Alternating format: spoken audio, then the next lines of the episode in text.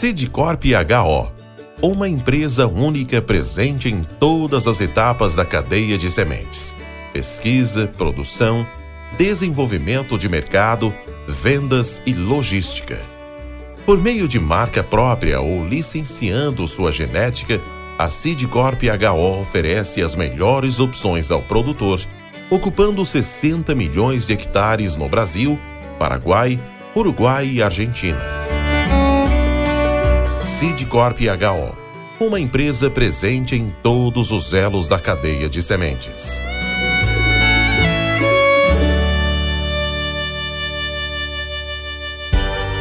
Você está no podcast Academia do Agro, dedicado à competitividade do agronegócio brasileiro, com abordagem de temas que fazem parte do seu cotidiano, trazendo dicas e sugestões para o seu trabalho. Vamos juntos!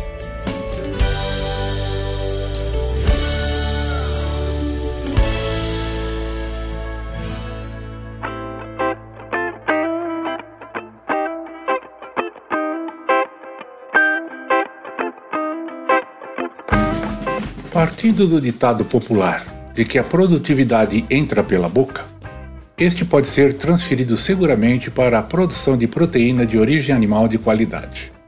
A nutrição é um dos pilares do tripé genética, alimentação e saúde. Isto que assegura e confere dinamismo ao sistema de produção de bovinos. O aumento da produtividade de carne e leite é uma das alternativas para o incremento da produção sem a necessidade de uso e abertura de novas áreas para pastagens. Como ruminantes, por exemplo, a vaca de leite é capaz de transformar alimentos não essenciais aos não ruminantes, forragens e forrageiras, em produtos de alto valor econômico. Entretanto, à medida que se busca maior produtividade por animal, os volumosos pastos, silagem, feno por si só não são suficientes para manter esta maior produtividade. Neste caso, além de volumosos, a alimentação do gado de leite deve ser acrescida de uma mistura de concentrados, minerais e algumas vitaminas. Um sistema de alimentação eficaz é baseado nos requerimentos nutricionais, proteína, energia, minerais e vitaminas, para que cada categoria animal e na composição química dos alimentos utilizados. A nutrição animal é item importante na produção de aves de corte também. A alimentação das aves é balanceada e inclui ingredientes de alta qualidade e com níveis nutricionais que atendem totalmente às necessidades de nutrientes que elas necessitam, de forma sincronizada com o crescimento dos tecidos, nervoso, ósseo, muscular e adiposo. A água também tem seu papel importante. Aquela que é fornecida ao plantel também faz parte da alimentação e é fornecida com qualidade, livre de contaminações. Para proporcionar o crescimento sincronizado com o potencial genético da ave, a alimentação é oferecida de forma à vontade, com estímulos de iluminação para permitir que as aves se alimentem nas horas mais convenientes. No caso da sonicultura, a possibilidade de oferir lucros depende também fundamentalmente de um adequado planejamento da alimentação dos animais. Isto envolve a disponibilidade de ingredientes em quantidade e qualidade adequada a preços que, que viabilizem a produção de suínos. A obtenção de lucros também exige a combinação adequada dos ingredientes para compor dietas balanceadas nutricionalmente para cada fase de produção, visando atender às exigências nutricionais específicas. Com larga experiência e vivência na produção de alimentos de alta qualidade, Luiz Kepling, zootecnista e mestre na produção animal, nos conta a sua visão de como é que está a evolução no Brasil da produção de alimentos de alta qualidade e também quais são os grandes desafios para atingirmos melhor performance na nutrição animal. Vamos lá? Podcast Academia do Agro. Olá, olá, Luiz Kepling. Boa noite, bem-vindo à Academia do Agro, podcast dedicado à competitividade do agronegócio. Satisfação em tê-lo aqui em Revelo. Tudo bem com você? Tudo bem, Valdir. É uma satisfação estar participando da Academia do Agro. É uma tenho visto outras entrevistas que você tem feito e parabenizar pela iniciativa aí. E com certeza aí eu estou muito feliz mesmo de poder reencontrá-lo e a gente fazer esse bate-papo, essa conversa aí, esse diálogo técnico, uh, pessoal e técnico, né, Valdir? Sem dúvida, cara. Cara, olha, a gente, assim, a cada, a cada nova entrevista, a cada novo episódio, é, cara, assim, não posso negar, eu me sinto bem realizado, sabe por quê? Porque Primeiro, que é um momento de, como que eles chamam? De déjà vu, né? De dar uma, de retornar no tempo aí, de lembrar de passagem, lembrar de histórias, de fatos, né? E uh, essa é uma das coisas. Outra coisa é que, pais, nós somos testemunhas, cada um de nós, cada, como diz cada um dos nossos entrevistados, cada um como você, como eu, nós somos atores e testemunha de um, de um processo de crescimento desse tal de agronegócio, né, tão conhecido, Sim. e que nós acompanhamos bem nesses últimos 40 anos, pelo menos, uh, o que sair do ponto A para chegar nesse ponto B, que não é bem um B, talvez seja já até próximo de um C, de um Z, né? E a gente se pergunta, né, como tudo isso aconteceu?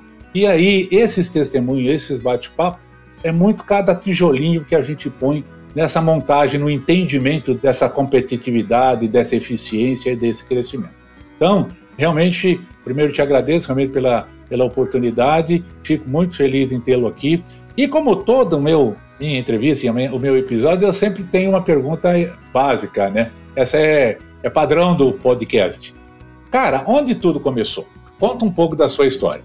Bom, uh, Valdir, mais uma vez obrigado pela oportunidade. Eu sou natural de Santa Maria, no Rio Grande do Sul, e morei praticamente 64 a 1978 em Itaqui, divisa com a Argentina, e retornei fazendo ah, o primeiro grau, o segundo grau na época, e depois retornei a Santa Maria para fazer o segundo grau e onde fiz uh, também o exército e, e na sequência uh, iniciei o curso de zootecnia na universidade em 1980. Então comecei o curso de zootecnia, eu posso dizer que eu me propus, eh, eu falo com muito com muito carinho do, do, meu tio que era professor da área de mecânica e agronomia, de agronomia, e ele sempre muito caxias, muito exigente, e eu me apoiei muito com ele, assim, com as ideias dele. Foi sempre um batalhador, uma pessoa que enfrentou bastante desafios, e eu, um dia, quando eu estava iniciando a faculdade, eu disse uma coisa para o meu tio, assim, tio, eu gostaria de, eu vejo muito americano vir fazer palestra aqui no Brasil, argentino, uruguaio, uh, europeus, enfim, um dia eu quero eu fazer palestras lá fora, eu quero eu dar consultoria lá fora. Quando eu estava iniciando a faculdade, ele disse assim, um termo gauchesco, assim, você vai ter que gramear muito para chegar lá, mas se esse é teu objetivo, vai à luta, se dedica. E eu perguntei para ele o que, que eu teria que fazer para me dedicar. Ele assim, faça a faculdade melhor que todos. E como eu faço uma faculdade, uma, uma universidade melhor que todos? Não perca um dia de estudo, não perca um dia de trabalho, não perca um dia de dedicação. E isso eu fiz, Valdir. Eu posso dizer que eu fiz a faculdade, onde eu me dediquei, uh, todas as minhas férias eu trabalhei. Eu não fiquei nenhumas férias sem fazer um curso. Eu fiz, além da faculdade, eu fiz curso de apicultura, bolsista de trabalho. Eu fui o primeiro cara, junto com o professor Marco Aurélio na universidade, a fazer a primeira coleta de embriões. Estou falando de 82. Coleta de embriões, corte de embriões de um embrião fazer três bezerro ou três terneiros, como diz o gaúcho. Fazer superovulação em vacas. Eh, e assim fui eh, fazer os primeiros confinamentos da, na Universidade de, de, Federal de Santa Maria, e assim sucessivamente. Eh, eu lembro que o Departamento de Suinocultura recebeu umas leitoas da França e pediram para mim fazer a avaliação desses leitores. Eu fui lá me envolvendo no Departamento de Suinocultura e fazer toda a parte de avaliação, teta anelada, como é que estava a condição corporal desses animais, comprimento, medições, e eu fui fazer. Então me envolvi sempre muito com a universidade. E e, e aí, com a chegada, uh, quando eu terminei a faculdade de zootecnia, eu já, já, época, eu já tinha três empregos em vista e que estava prestes a ser contratado em um dos empregos. E o professor João Restre, eu tenho uma gratidão muito grande, faço questão de frisar o nome dele, o João Restre, assim, Kepler, eu quero que tu continue na universidade, vem fazer mestrado. Ele diz assim, tu é um profissional que o dia que tu sair, tu não volta mais para a universidade, tu vai ir para os teus afazeres e vai, não vai voltar mais. E eu, ele me, assim, me convenceu e eu também me convenci de fazer o mestrado. E foi assim um, trabalho fantástico. Eu sempre falo uma frase que ele um dia estava tão atribulado no mestrado, com disciplinas, com o projeto, com a tese, e eu disse assim que não tinha tempo. E ele me olhou com calma e disse assim: Kepler, o dia tem 24 horas para todo mundo. Tu pode escolher trabalhar uma hora e namorar 23, ou tu pode trabalhar 23 e namorar uma hora. A decisão é tua. Ele tem 24 horas para mim, para ti, para o reitor, para todos. Organize teu dia. E desde então, uh, Valdir, eh, toda a minha vida eu sempre pensei assim: eu preciso organizar o meu dia, eu preciso organizar minhas 24 horas. Eu preciso ser eficiente nas minhas 24 horas para poder depois botar a cabeça no travesseiro e dizer assim, agora eu vou dormir tranquilo. Eu cumpri meu dia, tá? E hoje, junto contigo, estou cumprindo mais uma etapa do meu dia depois de uma excelente reunião que eu tive, que eu vou comentar mais para frente sobre esse nosso bate-papo. E né, aí, mesmo antes de terminar meu mestrado, eu recebi o convite da Universidade Estadual de Maringá para assumir uma disciplina, eh, na verdade três disciplinas, gado corte, uh, reprodução animal e leite com agronomia. E é uma situação difícil, porque o semestre já tinha andado dois meses e tinha que recuperar em dois meses, quatro meses de aula. E ninguém queria assumir isso na universidade. Eu disse, não, eu assumo esse desafio. Então eu fui lá para dar dois meses de aula, ou quatro meses de aula em dois meses. E daí fiz concurso na Universidade de Maringá na época. Depois de dar esses dois meses de aula como professor convidado da universidade, fiz o concurso e até onde eu sei, eu até hoje sou a maior nota da história da universidade, passei com 9.8 no concurso, entre didática, tese, a apresentação, a aula, enfim, maior nota da história da, da universidade. Então foi um período muito bacana na, na universidade. É, foi um aprendizado, ensinar, a, aprender a ensinar os alunos. Eu tinha alunos que eram mais velhos do que eu e alunos bem mais novos do que eu. Eu tinha 26 anos para 27 anos. Estava começando minha vida profissional e ensinar. Mas eu tinha uma bagagem muito grande que eu fiz na universidade.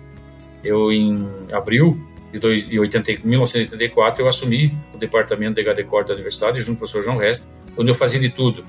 Eu fiz pastagem de azevém, de aveia, plantei milho para silagem, construímos um confinamento, eu gradeava as áreas, eu eu tinha um grupo de alunos que trabalhavam comigo, eu fazia inseminação, eu fazia parto nas vacas, eu fiz cesariana, então eu, eu tinha uma, uma vivência de campo muito grande, eu nunca é, desisti, eu se precisava passar uma gradeadora, eu subia no trator e fazia, eram 90, 90x, 95x na universidade, com, ou com 50x, ou com 275, enfim, com os tratores, e não tinha medo de ir para o campo e fazer as coisas. regular um pulverizador já fazia isso nessa época. Então, a universidade para mim ela foi uma grande escola, mas eu também soube aproveitar aquilo que a universidade tinha a oferecer. Porque eu sempre, talvez aqui eu deixaria uma dica aos alunos de hoje que eles aproveitem a universidade. A universidade tem brilhantes profissionais, todos os seus segmentos. Aproveite, converse com cada um deles, tire o máximo dos seus professores, não cumpra só duas horas de aula e vá para casa. Fique com eles, acompanhe, fora de hora, no sábado, no domingo, uh, os afazeres que tem dentro da universidade, dentro do campo, dentro de um campus da universidade. Então, ah, vale muito a pena e isso vai ser muito importante na tua vida futura. E depois eu fiquei um tempo na universidade, fui concursado, passei um tempo na universidade junto com os professores, eu estava muito contente em Maringá, mas recebi uma proposta na época da Fundação ABC em Castro, onde o Hans Pitten eh, me ligou dizendo que gostaria que eu que eu fosse trabalhar na Fundação ABC e as pessoas de os holandeses já me conheciam e queriam que eu fosse assumir um projeto. Era um projeto, vamos dizer, o início da Fundação ABC era numa era uma casa, não era nem uma Fundação ABC como é hoje, lá em Castro. Era uma casa em Carambeí, onde nós ficávamos numa meia água no fundo de uma garagem, seis pessoas numa sala. Chovia para dentro dessa sala no início. Nós tínhamos que colocar lona em cima de um único computador que nós tínhamos das nossas mesas para não molhar as coisas. Eu larguei a universidade para encarar isso mas eu acreditava naquele desafio. Os irlandeses me convenceram. E, e aí construímos juntos, com o Maurissade, com o Raspite, com o Carlito Loss, com outras pessoas, com o Juca, com o João Carlos de Moraes Sá, com o Ronei Feliciano, construímos a fundação que é hoje em Castro, uma estrutura muito grande. Onde eu fiquei, fiz um trabalho bacana na Fundação ABC, é, principalmente eu tenho uma gratidão muito grande por Castro, por os produtores de Castro, que eu não vou citar nenhum aqui, porque todos, eu quero muito bem todos, toda vez que eu vou a Castro, eu sou muito bem tratado pelos produtores lá. Eu hoje ainda temos um, tenho alguns projetos através da Santa Helena junto com a, com a Fundação ABC, junto com o Richard, junto com o Marcelo e estou sempre em contato com o pessoal da Fundação até hoje. Então é, eu sinto também a, a, a, Fundação a minha casa até hoje. E vou a Castro sempre quando posso ir a Castro. Chego lá, visito os produtores, encontro com eles e sempre sou muito bem recebido por todos eles nas, nas nas três colônias que nós chamamos, que era Poti, Castrolanda e, e Carambeí. Então foi uma escola muito bacana e com essa escola a gente fez um trabalho muito intenso na época, através, lembro, através do Miguel Copes, é, que começou um trabalho na Fundação ABC, a gente fez um trabalho muito bacana lá, e o Miguel, junto com o seu Mariano Flores, pessoa assim que eu tenho admiração, eu sempre digo que a admiração ela continua, independente do, do, do ocorrido, ela continua, ela não, ela não muda, e, e fomos nos encontrar na, na, na Pionero, passamos aí praticamente sete para oito anos juntos, onde fizemos um trabalho muito bacana, foi um grande desafio, porque era uma empresa de sementes mexendo com nutrição, com inoculante, com probiótico, com, com muita coisa que era muita novidade para todos praticamente. Estavam acostumados a semente, né?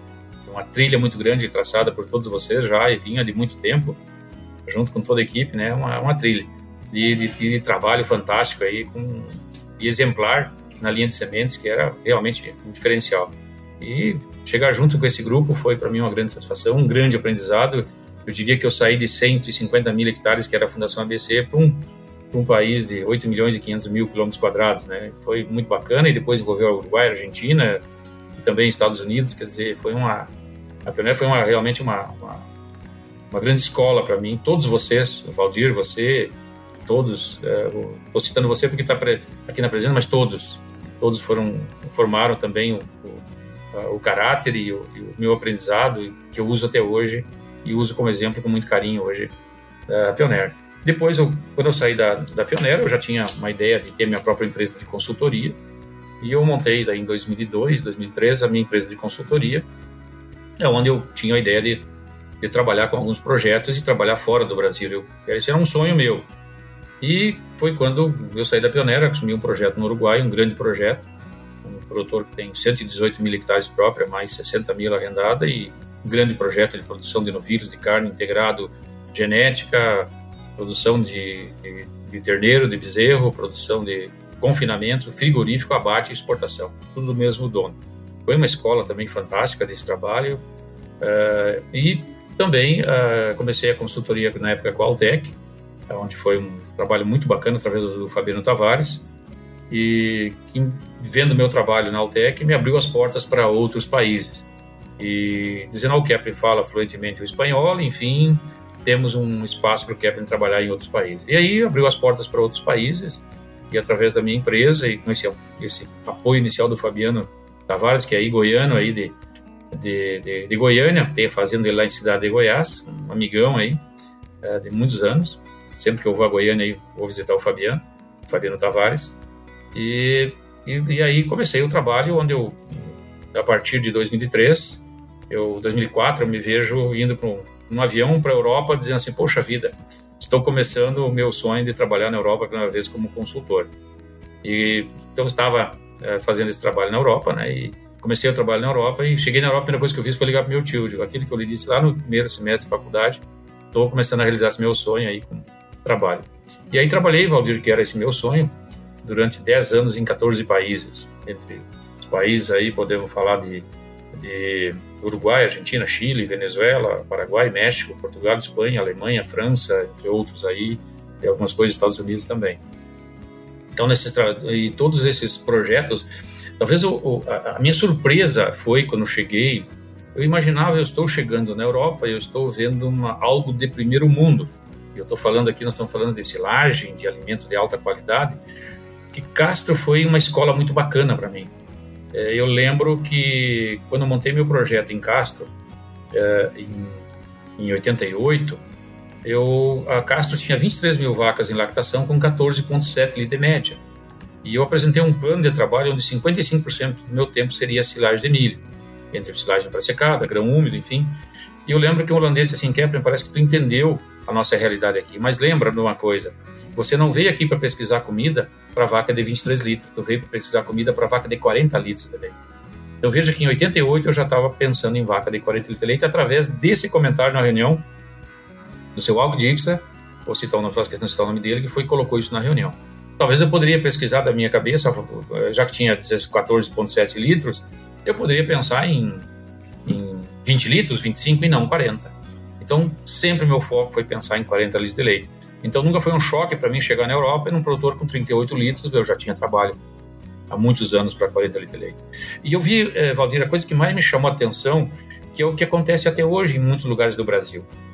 Não foi diferente o que quando eu cheguei na Europa pela primeira vez, e eu sempre uso esse exemplo. Existe o agrônomo que faz a lavoura, existe o nutricionista, o tecnista, o veterinário que faz a nutrição da fazenda, existe o laboratório e existe o produtor de leite. E muitas vezes essas quatro, esses quatro segmentos eles não, eles não se conversam, eles não se unem. Então, o que nós fizemos na Fundação ABC, que foi uma grande sacada no passado, foi unir esses segmentos: o agrônomo, o nutricionista, o, o laboratório e o produtor de leite. E eu, a partir desse momento, eu criei uma coisa, eu não chamo mais de análise bromatológica, eu chamo de laudo. Por que o laudo?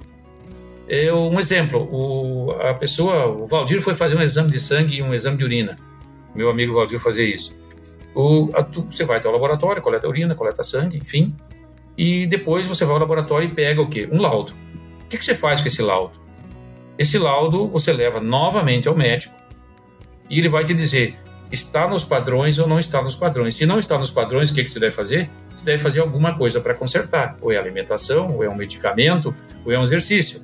Então, quando o nutricionista pega esse laudo do laboratório, ele tem que sentar e conversar com o agrônomo. Por que, que eu não tenho essa silagem, esse alimento que eu sonhava? O que, que eu posso, o que, que eu tenho que melhorar na lavoura? E não havendo essa conversa, o agrônomo continua fazendo a lavoura, achando que está boa, e o, e o nutricionista abre o cílio e trata as vacas. Não, ele tem que discutir esse laudo.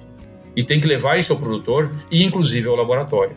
Hoje eu trabalho integrado com o Labinus, no Rio Grande do Sul, é um laboratório fantástico, tem um grande número de amostras, é, inclusive com o laboratório de Maryland nos Estados Unidos, é interligado com o Maryland, e a gente faz todo um acompanhamento de como é que estão os laudos dos produtores.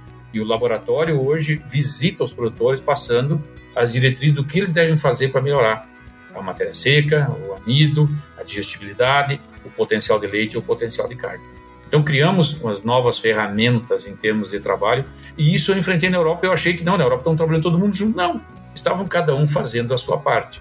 E o que, que eu fiz na Europa foi juntar essas pessoas dentro de uma mesma sala e discutir a importância desse laudo, o reflexo que teria é, nessa, nessas propriedades se todos trabalhassem em prol da vaca, em prol do alimento, em prol do produto final leite. Então assim fizemos esse trabalho e esse trabalho teve uma repercussão muito grande e é onde eu é, fui convidado logo na sequência aí ao México e trabalhei em Jalisco, na região de Guadalajara, também Jalisco, Águas Calientes, Querétaro, e onde eu tenho hoje um trabalho mais forte é a região de Torreón. Torreón é uma, um, é uma região de, do lago, como se chama na região, é uma, é uma cidade equivalente a Uberlândia, aí, 600, 700 mil habitantes, e tem 300 mil vacas no município. Hoje um módulo é 1.500 vacas. Eu acompanho o Letibel, que é o grupo uh, uh, é um grupo muito forte, são 14 mil vacas em lactação, e fizemos aí aproximadamente 550 mil toneladas de silagem por ano.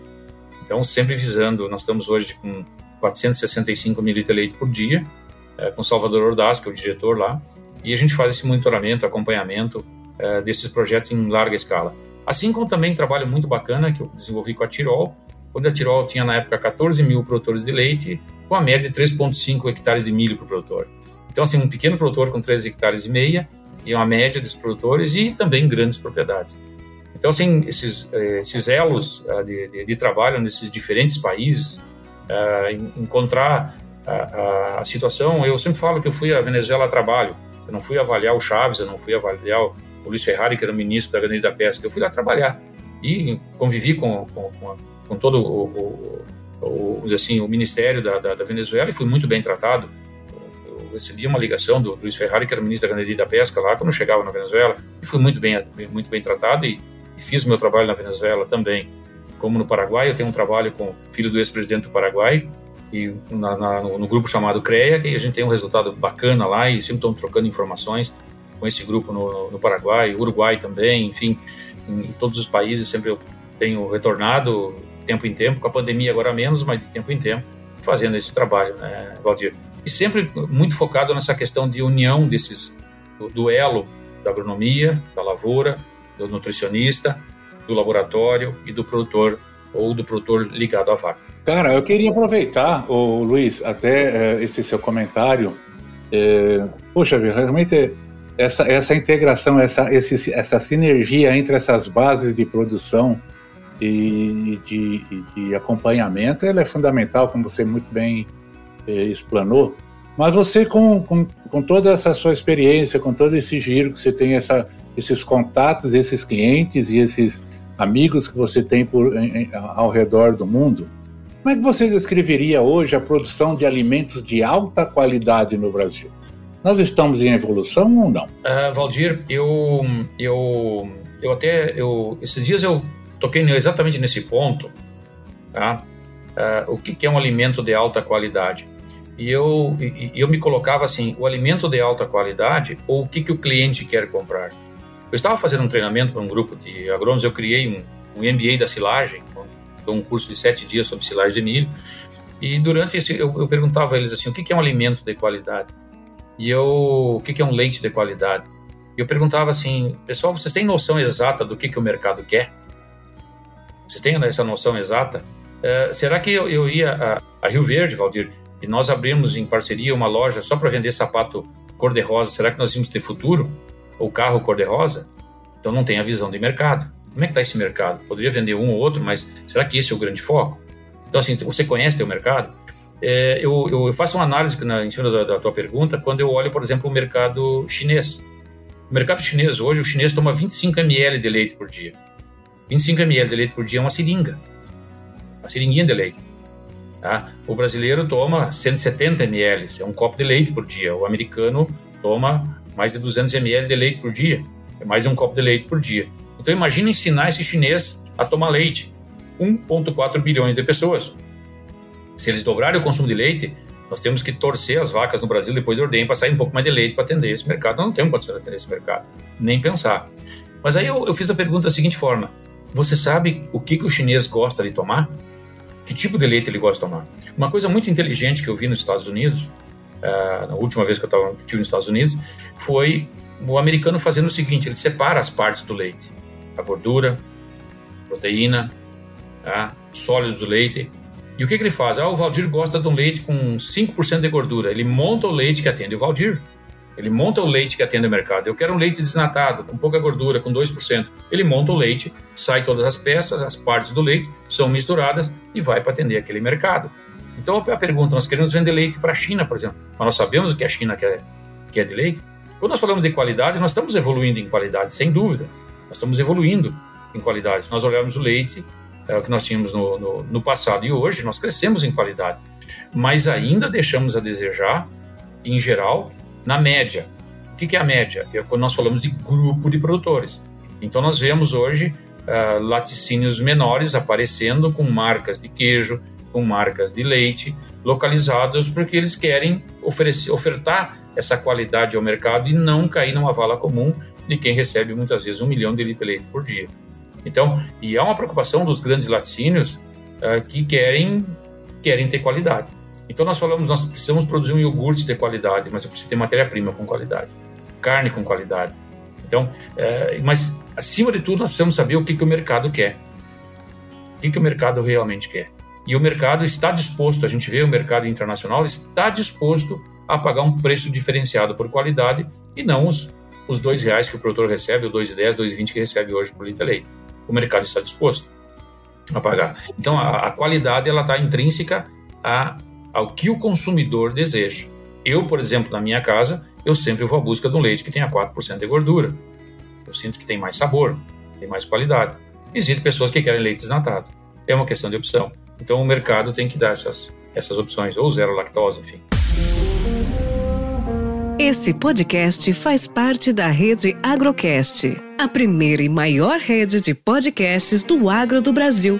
Acesse www.redeagrocast.com.br. Podcast Academia do Agro. Ô Luiz, e aí, eh, sim, nessa, nessa linha de alta qualidade, logicamente nós vamos falar de alimentos, nós vamos falar de nutrição, é, quais são hoje os grandes desafios para atingirmos melhor performance na nutrição animal? Agora nós estamos falando de leite, nós estamos falando de carne, nós estamos falando de frango, nós estamos falando de suínos. É, o que, quais são os grandes desafios hoje que o mercado enfrenta? É a escala ou, ou, ou, ou tecnologia que está faltando? Algo nesse sentido? Valdir, eu te diria o seguinte: o, o nosso maior desafio hoje é ter alimento suficiente de qualidade para os animais. Eu sempre divido em duas etapas. Primeiro, ter alimento suficiente. Depois, ter alimento de qualidade. Então, a, se nós olharmos hoje o número de vacas que nós temos em ordenha no Brasil e, o, e a quantidade de leite que nós produzimos, nós estamos muito aquém do potencial. Nós poderíamos dobrar, ou triplicar, ou quadriplicar a produção de leite com o mesmo número de animais, melhorando a alimentação. Então nós precisamos ter alimento. A gente enfrenta em muitas uh, regiões do Brasil, uh, não vou dizer que são todos os produtores, não é isso, mas em muitas regiões, onde as vacas têm uma subnutrição. E aí elas têm dificuldade em reprodução, elas têm dificuldade em produzir leite. Uh, e, e, e, acontece uma coisa, Valdir, uh, talvez muito uh, relativamente simples quando a gente fala de animais. imagina que eu tenho uma novilha, a novilha ela está lá com seus 330 quilos, 340 quilos, ela emprenha, ela continua crescendo e ela vai parir. É a novilha o primeiro parto dela. Então ela pariu lá com seus 450 quilos, 480 quilos, ela teve esse ganho de peso e depois que ela pariu, o que ela tem que fazer essa novilha? Ela é uma, uma menina que está entrando no rebanho pela primeira vez, ela tem que fazer uh, três coisas. Ela tem que crescer, produzir leite e pegar cria de novo. Será que ela tem comida suficiente para isso? E aí nós começamos a comprometer muitas vezes o futuro dessa novilha, que hoje é uma vaca, o futuro de produção dela. Eu lembro quando eu estava nos Estados Unidos, em, em Illinois, onde o americano projetava uh, a vaca de 130 pounds, é uma vaca de 68 litros. Tá? Ele já tá, ele projeta na na bezerra, na, na terneira, a vaca do futuro. E eu conversava com, com o Carlos Sim recentemente, nós estamos acompanhando junto com ele um trabalho aqui no Rio Grande do Sul, onde nós falamos de nutrição embrionária. A nutrição embrionária para que o animal consiga ter o máximo de células e produza uma carne com marmoreio com mais qualidade, aquele churrasco nosso do final de semana ou aquela carne de panela de alta qualidade. A nutrição não é só o boi nos 70 dias de confinamento. Ela é a nutrição completa, ela começa lá no embrião. A vaca bem nutrida que vai produzir um bezerro melhor, que tem capacidade de produzir marmoreio, capacidade de produzir mais músculo e carne de qualidade. Então, talvez isso é o que nós falamos de fator de qualidade, né, né Valdir. Mais até, então, alimento é, é a nossa principal entrave hoje no Brasil. E eu às vezes me pergunto hoje na reunião, estava na reunião da, uh, com, a, com a Cotripal, onde nós discutimos justamente essa questão de alimento 365 dias por ano para os animais, disponível e à vontade para os animais. E, e, e uma das questões nós colocávamos em determinado momento, e como é que é Idaho nos Estados Unidos, que eu tenho lá oito meses de neve? Como é que eu faço? Eu só tenho quatro meses para produzir comida e eu tenho oito meses. Nós não temos no Brasil em nenhuma parte oito meses de neve. Nós temos a nossa seca, nós temos a estiagem, mas é motivo para nós não termos comida estocada? Então, essas são as perguntas que eu me faço muitas vezes, talvez a minha, minha grande ânsia de que o produtor tenha alimento estocado. Eu vi de um grande empresário no Uruguai, que eu trabalhei com ele durante vários anos, ele dizia assim, Kepler, alimento armazenado é dinheiro ganho. Quem tem alimento armazenado ganha dinheiro. E, e o David Combs, da Universidade de, de Wisconsin, fala no mesmo caminho. Forragem de qualidade, é o, com forragem de qualidade o produtor ganha dinheiro. Eu não vejo produtores crescendo nos Estados Unidos que não tenham forragem de qualidade. Palavras do David Combs da Universidade de Wisconsin. Então, mostrando claramente a importância de ter alimento e ter alimento com qualidade. Então, esse talvez é o nosso maior entrave. A hora que eu tenho um animal bem nutrido, eu vou ter um leite de melhor qualidade. Talvez a qualidade que nós reclamamos hoje do leite, que não está tão boa como deveria ser, é porque os animais também está faltando a, a base da nutrição dos animais. Podcast Academia do Agro. Kepler, vamos falar agora um pouco de você. Quero falar, aliás, já estamos falando com você, né? Uhum. Mas eu queria falar um pouco do Luiz Kepler, zootecnista, mestre em alimentos conservados, produção, produção e nutrição animal, especialista em silagem, consultor, gestor. Como é que hoje nós estamos na foto? Conte-nos um pouco sobre o seu negócio hoje, ao qual você tão bem representa, sua visão e seus valores. Hoje, eu, eu, eu faço um trabalho de consultoria com a Santa Helena Sementes. É, eu comecei esse trabalho já fazem, falando de, estamos falando de cinco safras, é, com toda a equipe da Santa Helena, onde através do Cláudio Zago, Cláudio Zago trabalhou muitos anos na Grosseries, foi um dos precursores, produtores de, de sorgo, nós nos conhecemos em 89, e ele me indicou para fazer esse trabalho. Eu estava desenvolvendo uns projetos na, na época, pedi um tempo para. Eu sempre gosto de concluir uma coisa para começar outra e me dedicar. E eu, foi assim, eu fiquei muito feliz em, em, em iniciar esse trabalho junto com o Dásio, uh, da Silva, que é o, é o, diretor comercial Brasil, é, junto com o Cláudio Zago, e também com o Rogério Druck, que é gerente regional sul, aqui do Paraná, Santa Catarina e Rio Grande do Sul. e onde a gente começou um trabalho que era uma ideia de fazer palestras sobre silagem no início e, e eu disse que eu queria me envolver mais com a empresa, eu queria vestir a camisa da, da, da empresa e fazer esse trabalho, um trabalho bacana. E, eu, e com muita confiança, que eu digo, dificilmente as pessoas vão te abrir as portas no primeiro momento, mas a gente foi conquistando esse espaço junto, com muita confiança do Dásio, do Rogério, do Cláudio, e hoje uh, eu me vejo trabalhando junto com a pesquisa na, na, na Santa Helena, desenvolvendo os novos híbridos para o mercado, vislumbrando não só silagem, mas grãos de qualidade, enfim, tolerância à cigarrinha, uh, tolerância aos nossos enfesamentos aí, fazendo um trabalho muito bacana a nível Brasil, com população, todo um, um, um detalhamento no trabalho de silagem também dentro da empresa, onde nós estamos trabalhando com altura de corte nos milhos, estamos trabalhando com top lage, é, com ear lage, com snap lage, enfim, com silagem de grão úmidos, grãos reidratados, stalk lage, com todos os tipos de partes do milho que eu posso fazer em termos de silagem. E, então, um trabalho muito bacana que a gente vem fazendo, uh, nós criamos um, o que nós chamamos de, uh, de modelo, que nós separamos esse milho em energia verde e energia amarela, onde nós sabemos que a energia verde está intrínseca ao milho, ao híbrido, e a energia amarela é um complemento que eu posso agregar mais ou menos a esse milho.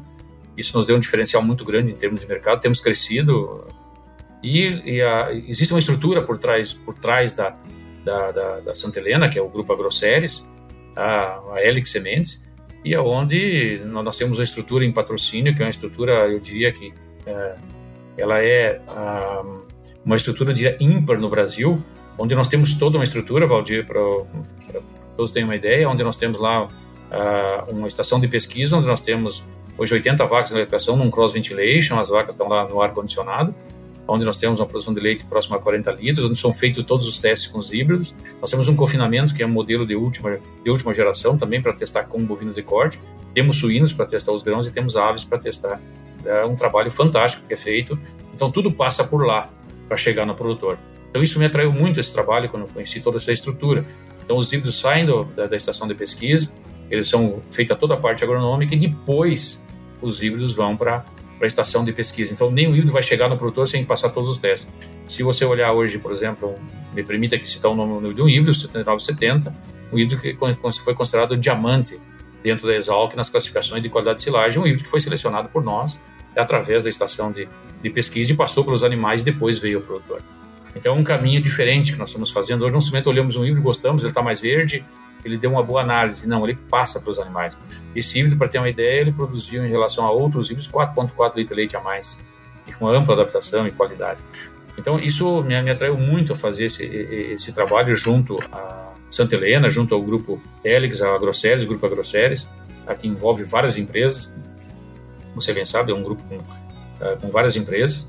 E, e, a gente também faz um trabalho no dia a dia com os técnicos, onde nós testamos os híbridos de diferentes regiões, avaliamos. Uh, eu falo que quem, que quem uh, desenvolve os híbridos é a pesquisa e nós apenas mostramos a comprovação em cada local. Então, nós fizemos a, essa comprovação. Nós criamos um modelo que nós chamamos de que é um desafio, que é o ensaio, evento, treinamento.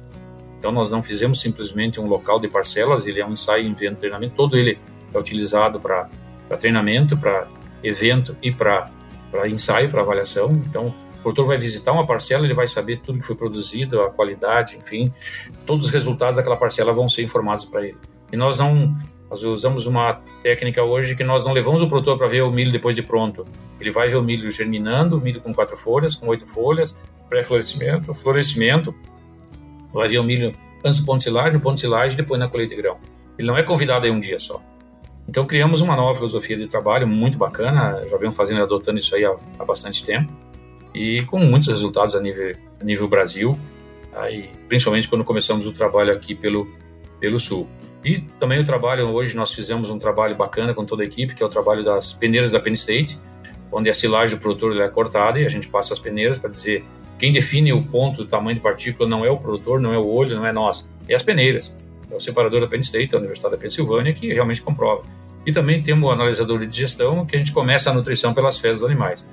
Eu sempre costumo dizer que temos que analisar as fezes animais. Por quê? Eu quero saber, eh, eu sempre digo que fezes, se tem nutrientes nas fezes, a vaca não está aproveitando, o boi não está aproveitando. E eu costumo usar um jargão, me permite, Valdir, eu digo que uh, bosta rica, produtor pobre, bosta pobre, produtor rico, ou seja, transformou mais em carne, mais em leite. E isso é feito através do analisador de gestão, que nós fizemos nos produtores também hoje. Então, é um trabalho que vem desde a base genética até o produtor. Que legal, hein, cara? Que bacana, hein? Muito, muito, muito é. promissor mesmo, muito excitante, né? Essa, essa área, essa construção toda e principalmente a atenção a esses detalhes, a esses pontos fundamentais, né? Em relação à obtenção de alimentos de alta qualidade, com uma nutrição adequada e a sua conversão, etc. Agora, mudar um pouco agora uma coisa muito atual que nós estamos vivendo já há algum tempo, né? Cara, nós estamos há dois anos de pandemia.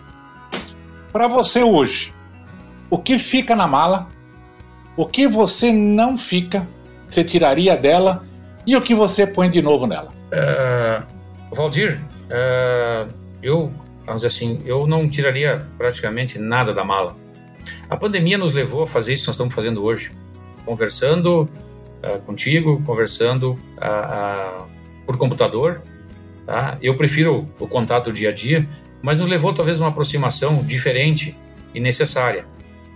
talvez eu só fosse encontrar com o Valdir se eu fosse até te visitar, se você viesse ao Rio Grande do Sul. E nós encontramos essa forma de conversarmos, de trocarmos ideia, então, também, mesmo a pandemia, ela pode ter sido um momento ruim, mas ela nos deu.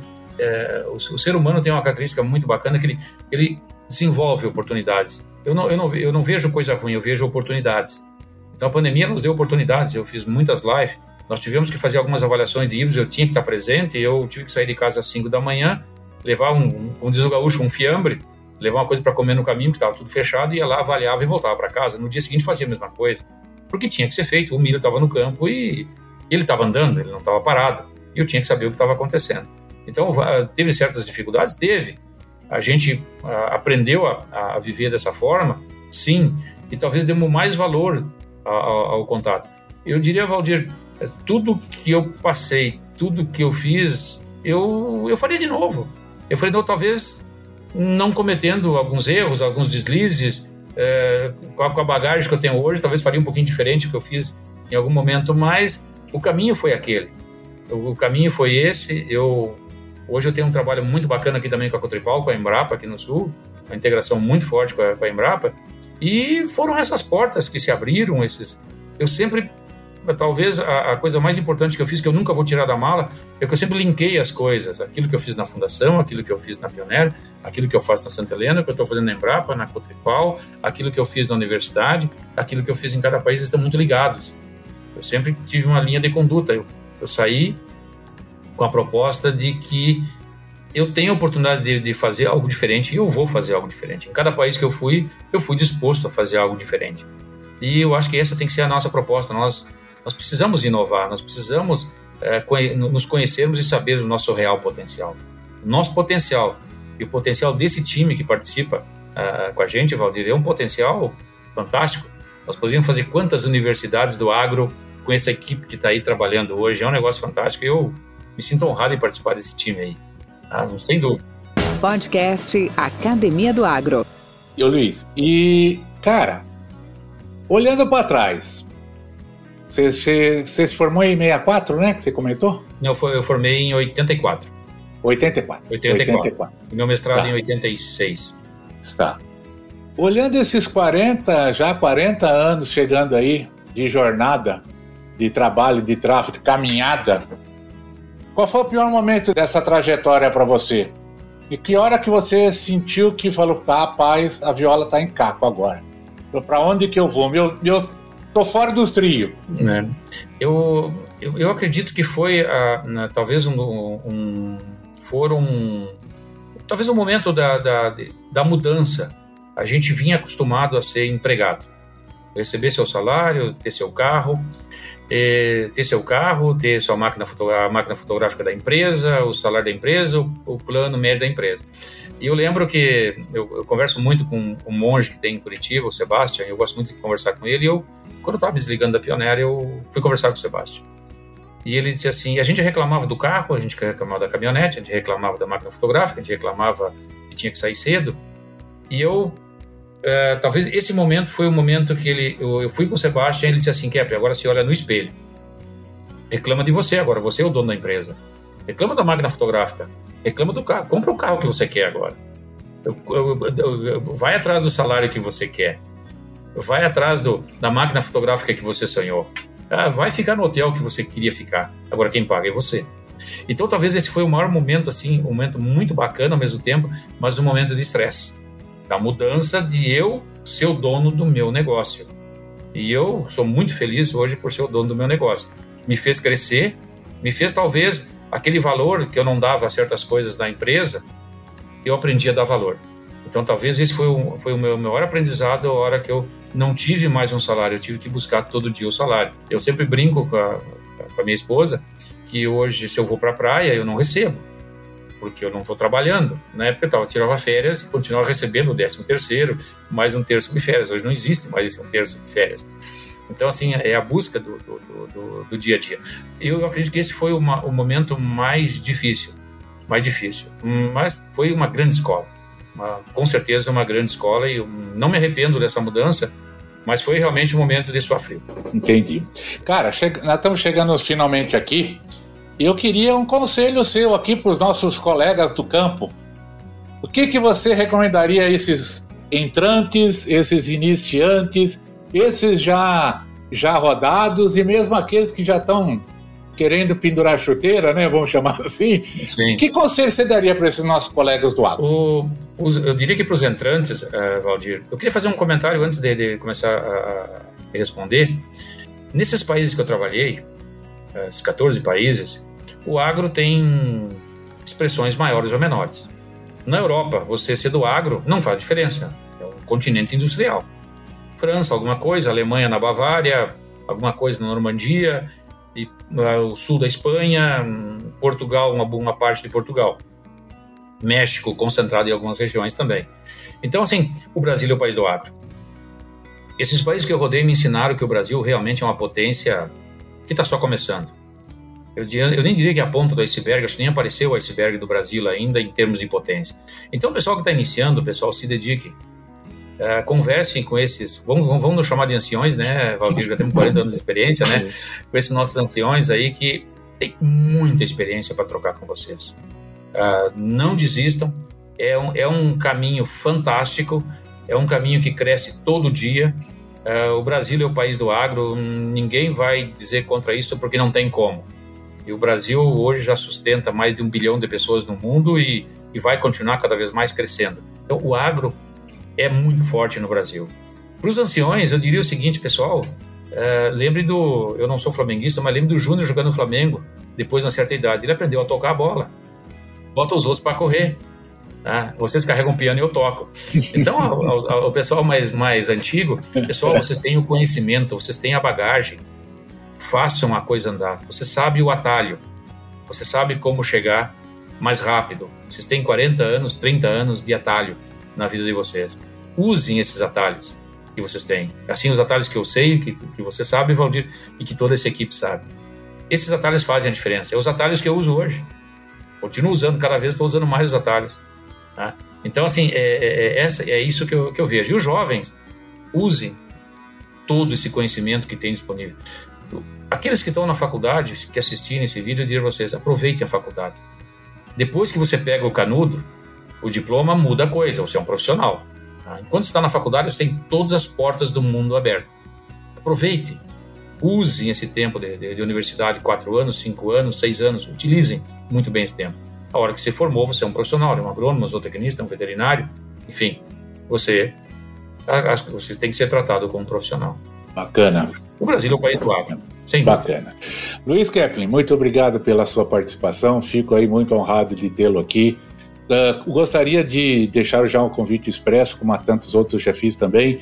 Isso aqui é uma arena aberta a qualquer momento para que você retorne, porque quem sabe a gente até termos um, uma temática mais, mais aprofundada sobre algum aspecto, alguma tecnologia, alguma, algum processo que vocês estejam aí desenvolvendo, por favor, a academia está à sua disposição. E eu queria deixar um abraço ao amigo, então, e obrigado. Muito obrigado, Valdir, pela oportunidade, é uma grande satisfação. Estou sempre atento ao grupo, às publicações do, do, do, do nosso grupo. E parabéns aí pela iniciativa da Academia do Agro. E eu estou à disposição, Valdir. Como eu disse lá no início, Valdir, seu pedido é uma ordem. Conta comigo sempre, tá, meu amigo? Você é muito gentil. Um grande abraço, Valdir. Te agradeço. Abraço a todos aí. Abraço a todos. Sidcorp HO investe um milhão e meio de dólares por ano em pesquisas, voltadas ao seu programa de melhoramento genético, que contribuem para o desenvolvimento de novas tecnologias e produtos. Quando adquire uma semente Sidcorp HO, o agricultor pode ter a certeza de que está adquirindo qualidade, performance e produtividade. Sidcorp HO uma empresa presente em todos os elos da cadeia de sementes.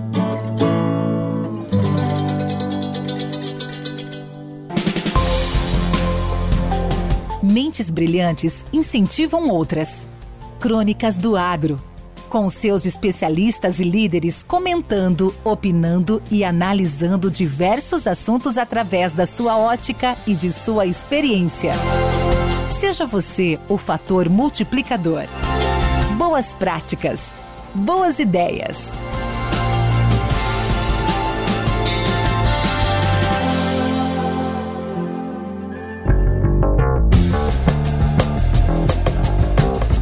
Olá, amigos. Meu nome é Divino Ronaldo, sou jornalista e radialista, apresentador do programa Morada no Campo na Rádio Morada do Sol FM 97.7 de Rio Verde, Goiás.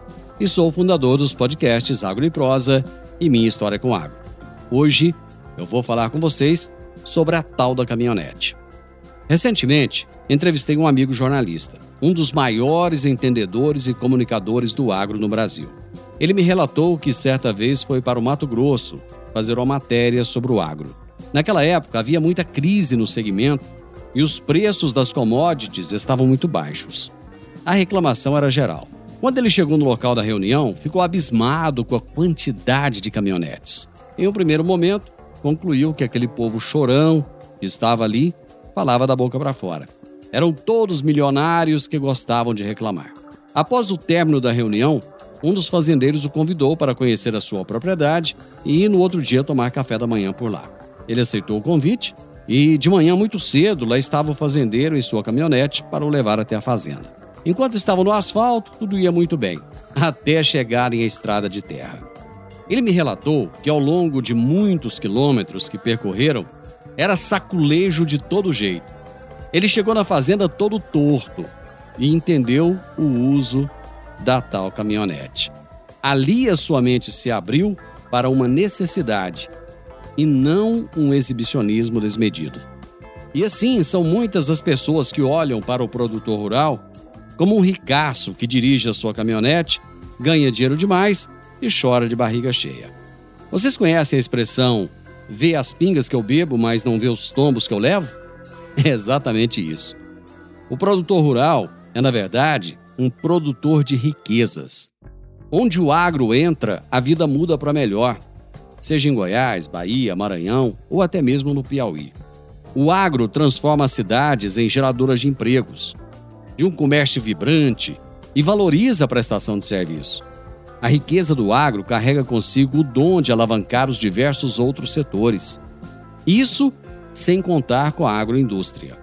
O agro não é só caminhonete. Ele é a locomotiva propulsora da economia. É a alavanca que impulsiona o país e todos nós. Quem valoriza e promove o agro, valoriza o todo e promove a riqueza e a prosperidade de muitos. Grande abraço para vocês e até a próxima semana. Com temas expressivos e dinâmicos, esse intercâmbio semanal visa oferecer um melhor desenvolvimento em suas habilidades profissionais e nas atividades e práticas do seu cotidiano. Somos da Academia do Agro, o podcast para todos aqueles apaixonados pelo agronegócio. Te aguardamos no próximo episódio. Até lá!